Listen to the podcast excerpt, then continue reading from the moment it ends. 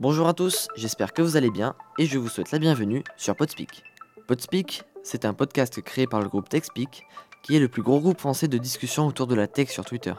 D'ailleurs, vous pouvez retrouver un lien vers le compte du groupe Twitter officiel, at TechSpeakFR.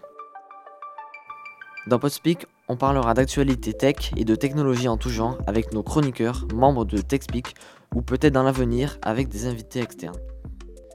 Pour cette première émission, nous allons parler des différentes annonces et petites découvertes du CES 2020 à Las Vegas avec Augustin, Clément, Maxence, Edmondson et moi-même qui vais animer cette émission. Et on commence tout de suite avec Augustin qui va nous parler de voitures volantes et de montres connectées. Alors j'ai deux actualités aujourd'hui, j'ai le taxi volant de Hyundai pour Uber et j'ai aussi une montre un peu spéciale, une montre connectée qui peut vous sauver la vie, la Scanwatch de chez. Withings, pas facile à dire. Donc je vais commencer avec le taxi volant. Ah, les voitures volantes. Notre fantasme depuis bien longtemps. Ce qui nous vient à l'esprit quand on y pense, c'est la DeLorean imaginée par Robert Zemeckis et Bob Gale, scénaristes de la fameuse série de films Retour vers le futur. Doc et Marty se transportaient le 21 octobre 2015 dans le second opus, en volant au-dessus des nuages sur une autoroute bien spéciale. Dans Blade Runner de 1982, écrit d'après un roman de Philip Kindred Dick, l'auteur présente sa vision du futur, où il place son histoire en 2019. Toutefois, ces auteurs imaginant un futur et ayant fait évoluer la société drastiquement avaient raison, mais tort. Cette société n'aura pas lieu d'être avant 2050, voire ne verra jamais le monde. Mais les concepts de voitures volantes arrivent, tous très variés et spéciaux. Certains avec des ailes, d'autres une pale à la manière d'un hélicoptère, ou bien un mini-avion qui peut décoller et atterrir verticalement. Tout ça pour Uber Air. La firme sud-coréenne a annoncé dans un communiqué lundi le développement et la production de taxis volants pour Uber. Et ils sont pressés, prévoyant de fournir Uber qui ont pour objectif de déployer des taxis aériens dans quelques villes d'ici 2023. Un projet un peu ambitieux à mon avis, mais rêvons. Concernant leur spécificité, ce sont des véhicules 100% électriques, pouvant transporter 4 personnes jusqu'à 290 km/h. Le but, des trajets de courte distance qui soient abordables pour tout le monde, et rapide. L'appareil est pensé avec plusieurs rotors pouvant le garder dans les airs si l'un d'eux a un problème. Ces rotors plus petits permettent aussi à réduire le bruit. Il sera initialement piloté mais il est destiné à être autonome. La question qu'on se pose tous est la suivante. Va-t-on pouvoir prendre son Uber dans les airs dès 2023 La date promise sera je pense tenue. Hyundai est prêt à produire ses taxis en masse. Les premières villes sont roulement de tambour, Melbourne sur l'île au kangourou Dallas et Los Angeles in the USA. Pour info, le premier prototype, celui dont je vous ai parlé, s'appelle le S-A1. Et ce n'est pas une Audi. Maintenant, je vais passer à la montre connectée, euh, une montre connectée qui peut vous sauver la vie, la ScanWatch de chez Withings. Passons à une montre, tout juste annoncée de même, qui vaut le détour. Vous avez bien évidemment dû deviner que c'est une montre connectée, puisque nous parlons des présentations qui ont lieu au CES. Mais originale, classe et innovante. Je vous présente la Scanwatch de chez Withings. Dans un design moderne et chic se cache une bête de technologie. Vous qui nous écoutez, je vais essayer de décrire son design. Un cadran rond, fin, en aluminium, une allure de montre analogique, bien classique, avec de vraies aiguilles. Et pourtant, il y a un petit écran POLED sur la partie supérieure. Ce petit écran présente les fonctionnalités du monde connecté classique, plus des nouveautés innovantes. On y trouve les notifications, les modes sport, mais surtout le battement cardiaque, l'électrocardiogramme et la détection de l'apnée du sommeil au poignet. Une montre juste, complète, classe, mais surtout intelligente. C'est ce que l'on demande à une montre connectée d'après moi. Elle vous prévient lorsque votre rythme cardiaque est irrégulier en analysant votre cœur en continu. En 30 secondes, un électrocardiogramme de qualité médicale est disponible. La montre identifie les anomalies et permet de partager les données avec votre médecin. Ceci est particulièrement utile pour déceler vos problèmes de rythme cardiaque, comme la fibrillation auriculaire, une maladie préoccupante, et pourtant pas très symptomatique. Ensuite, cette montre de chez Withings détecte l'apnée du sommeil en surveillant la saturation en oxygène du sang tout au long de la nuit. Une innovation particulièrement intéressante. Pour terminer, différents modes sport sont disponibles, dont la natation grâce à une étanchéité de 50 mètres. Seulement, pas de GPS, celui du smartphone est nécessaire, comme la plupart des bracelets connectés, par exemple.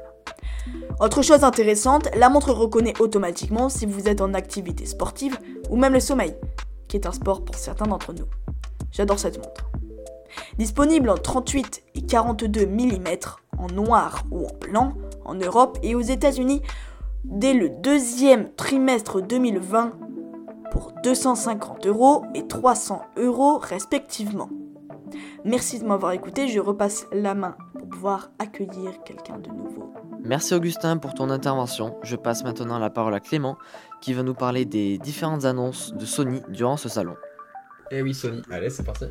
Donc euh, Sony ont sorti en, de ces deux grosses choses. Déjà, la, une voiture, une concept car de voiture qui ressemble beaucoup à la Tesla Model 3 et Model S un peu. On peut la trouver avec 33 capteurs, un son 360 et plein de nouveautés. Ils ont aussi annoncé un truc qui m'a personnellement un peu déçu, c'est ils ont annoncé le logo de la PS5. Ils ont fait une annonce de malade pour annoncer un logo qu'on avait déjà des mois à l'avance.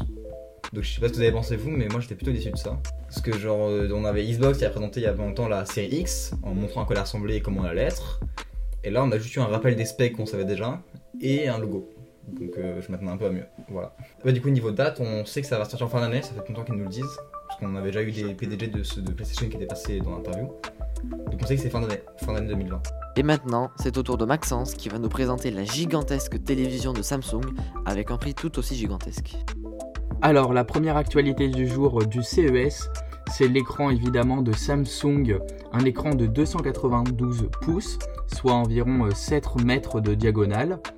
C'est un écran euh, d'une résolution 8K euh, équipé de la toute dernière technologie micro LED. Donc pour ceux qui ne connaissent pas le micro LED, c'est quoi? C'est une plus grande luminosité que de l'OLED et que du LCD, un contraste élevé, plus que de l'OLED et une meilleure durée de vie que de l'OLED puisque le micro LED est normalement moins sujet à des marquages et à des brûlures d'écran. Selon la marque coréenne, les diodes ont une durée de vie de 100 000 heures, de quoi garantir environ 11 ans de fonctionnement avec un écran allumé pendant 24 euh, heures pendant les 11 ans. Donc normalement vous serez euh, largement suffisant pour euh, tenir la durée de vie de votre appareil autant de temps que vous le souhaitez. Sa fréquence d'affichage est de 120 Hz et sa luminosité maximale atteint les 2000 candela par mètre carré. Donc on est vraiment sur du très haut de gamme puisque 120 Hz très peu de télé proposent. Un tel taux de rafraîchissement permettra de jouer euh, aussi avec euh, une console sur son écran et d'apprécier euh, les graphismes au maximum, alors que jusqu'à présent il fallait en général un écran PC pour pouvoir jouer en 120 Hz. Pour ce qui est du prix, on est sur du, 1000, euh, sur du 1 200 000, donc ce n'est pas euh, accessible à toutes les bourses. Euh, le produit est davantage destiné aux personnes ayant gagné soit le loto, soit ayant les moyens. Et pour finir, la télé n'a aucun bord et est très très fine puisqu'elle a 3 mm d'épaisseur et pourra donc se mettre facilement collée au mur. Et enfin, Nbonsoon va terminer en nous parlant de ce mini PC présenté par Intel. Donc moi je vais vous parler euh, du NUC d'Intel. Alors le NUC d'Intel c'est un PC euh, gamer euh, petit, donc qui fait 5 litres. Donc en comparaison une PS4, enfin un PC normal euh, ça fait dans les 12, même plus, beaucoup plus de litres des fois. Vers, je donne euh, la comparaison avec euh, un boîtier Corsair One qui fait 12 litres, qui est quand même assez gros. Là, on est sur un PC de 5 litres. Donc ce PC, il va pouvoir accueillir en carte graphique des RTX allant de 2060 à 2080. Et bien sûr, ce sont des cartes qu'on peut changer. Donc si vous pensez upgrader par la suite, qu'il y a, on peut changer la carte. Euh, le processeur, donc ce sont des processeurs de base de 9ème génération, donc eux aussi ils peuvent être changés, même si la manip doit être plus compliquée vu la taille du PC. Euh, donc ils peuvent être équipés de base soit d'un i5, d'un i7 ou d'un i9 de 9ème génération. Niveau connectique, euh, ce PC, il a deux ports HD, un port HDMI en arrière, peut-être un port en façade, un combo audio, donc les deux ports audio, deux ports Thunderbolt, sûrement 3, quatre ports USB 3.0 et deux ports RJ45. Alors, j'aimerais noter quand même que ce PC, vu sa taille, doit avoir une ventilation quand même bien béton pour faire tourner des jeux assez longtemps. Peut-être que le PC chauffe. Pour l'instant, sur les anciennes générations, ce n'était pas trop le cas. Donc peut-être que ça va être sur celle-ci. Ou peut-être pas. J'espère pas. Mais bon, On va voir comment ça va évoluer. Ce PC vient tout juste d'être annoncé, donc à voir dans l'avenir. Maintenant, on va passer à une nouvelle norme, encore une fois de Intel, Thunderbolt 4, qui du coup euh, succède à notre cher euh, Thunderbolt 3, popularisé par les euh, MacBook, même s'il était là bien avant. Cette norme Thunderbolt 4 va pouvoir permettre des euh, transferts de fichiers et des transferts de données euh, beaucoup plus rapidement. Pour euh, rappel, l'USB 3.0 c'est 20 Go par seconde, le Thunderbolt 3 on monte à 40 Go par seconde et le Thunderbolt 4 théoriquement va pouvoir envoyer jusqu'à 80 Go par seconde. Pour soutenir une telle cadence de données, Intel a du coup dévoilé aussi ses, nouveaux processeurs Tiger Lake. Ce Thunderbolt 4 ne sera uniquement disponible que pour euh, ces processeurs-là, donc les processeurs Tiger Lake. Ils seront bien sûr très pratiques pour les gens qui font du serveur ou des euh, external GPU, mais je pense qu'il va pouvoir aussi être utile pour les gens qui font de la vidéo et de l'image, mais je pense surtout euh, aux gens qui font de la CAO, donc sous Katia, sous SolidWorks, sous plein d'autres logiciels, hein. et de bien sûr de la création 3D avec Blender, CKD, etc. Ou même After Effects, ouais, faire tout ça. Et la dernière news sur laquelle j'aimerais parler, c'est les annonces de Arduino au CES. Alors, Arduino au CES est souvent présent dans plein de boîtes parce que du coup, il propose des cartes qui sont utilisées un peu partout dans l'industrie, des cartes de développement. Et cette année, ils ont annoncé de leur côté une nouvelle version de leur site, donc pour les professionnels, avec de nouvelles cartes, avec une nouvelle interface et surtout un nouveau software. Le software, c'est le IDE, donc IDE Pro qui est sorti il y a quelques mois de cela, maintenant en bêta, il est toujours en bêta, qui va sûrement bientôt sortir euh, en version euh, officielle. Cette bêta, pour l'avoir testé, elle permet euh, plusieurs choses, d'avoir un petit terminal, d'avoir accès, on peut mettre un arbre de ressources GitHub ou autre hein, dans l'IDE. ils tu vois, on va pouvoir aussi avoir accès du coup à son IDE, à son, toujours à son IDE avec plus de fonctionnalités. Il accorde, il accepte cette fois-ci plus de langage comme le micro-Python. On peut noter aussi l'arrivée de nouvelles cartes sur le marché. Alors, les nouvelles cartes, on a bien sûr la nouvelle euh, Portanta H7, qui est une carte typée industrielle, donc avec cette fois-ci des protocoles et surtout des mesures industrielles. Donc, ça va pas être pour le commun des mortels. Le prix sera sûrement assez quand même accessible, mais euh, il aura des normes et des spécifications qui sont spécifiques à l'industrie. Donc là, je pense aux normes de température, de pression, de fiabilité, puisque dans l'industrie, il est très important que quelque chose soit fiable sur le long terme. Ce serait con quand même que, par exemple, un robot se mette à déconner et à tuer des gens. Hein. Il faut que ce soit fiable dans le temps.